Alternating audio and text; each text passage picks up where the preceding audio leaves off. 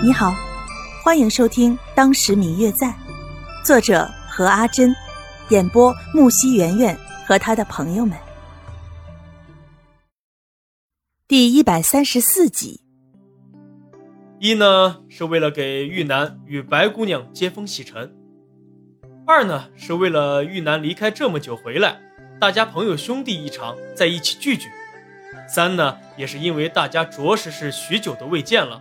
就在一起见个面，白姑娘，幸好你今天来了。今日我们这般好友能够全部聚在一起，还是托了你的福呢。在下先干了这杯酒，你们各位随意啊。说完，他举起手中的酒杯，一杯酒便已经下肚了。白若秋没想到，一来穆子轩便给自己出了这么一个难题，这酒是喝也不是，不喝也不是。还好，这时候方玉楠给他递过一杯茶来。你别放在心上，子轩的性格就是这样，只是想和你开个玩笑而已。你喝了这杯茶就是。白若秋看向方玉楠及时递过来的茶杯，又看看众人似乎想要看戏的表情，拿过桌上一杯酒，敬了在座各位。各位，感谢你们今天宴请我。既然穆公子如此热情。那么小女子只好却之不恭了。一口气喝下去，不知道这酒存放了多少年，醇烈至极。平日里本也有些酒量的白若秋，此刻也不禁咳嗽了起来。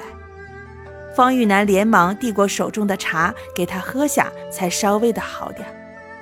穆子轩也上前，有些不好意思的说道：“白姑娘，我只是开个玩笑而已，你你哦。”我这个人平日里开玩笑惯了的，他们也都不当真。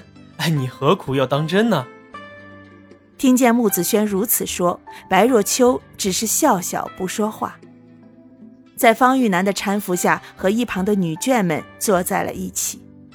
那些个男子看见白若秋如此有胆有识，不禁赞扬，纷纷饮下自己面前的一杯酒。穆子轩还为此自罚了三杯，以表歉意呢。白若秋刚坐下来，就有人过来与他打招呼：“白姑娘，坐这儿来。”说话的是一个很是年轻的女子，看白若秋似乎找不到合适的地方坐，便招呼她坐在了自己的旁边。倩妹妹，白姑娘才刚来，就急着和她打好关系啊？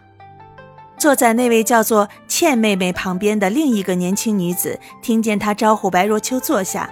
便痴痴的笑了几声。哎呀，如姐姐，你可别乱说话。白姑娘刚来，不清楚状况，我们这些熟悉的当然要帮帮她了。你说是不是，白姑娘？那位年纪较小的女子对着那位如姐姐反驳道，十分亲昵的拉住了若秋的手臂，模样十分的乖巧。若秋谢过两位姑娘的好意。不知两位姑娘该如何称呼啊？看白姑娘的年纪，应该是和我们差不多的，不如就姐妹相称吧。姑娘姑娘的多见外啊！况且我哥哥与玉楠哥哥是好朋友，姐姐又与玉楠哥哥关系密切，就更加要以姐妹相称了，不是吗？嗯嗯，我最亲爱的小耳朵，本集已播讲完毕。感谢您的收听。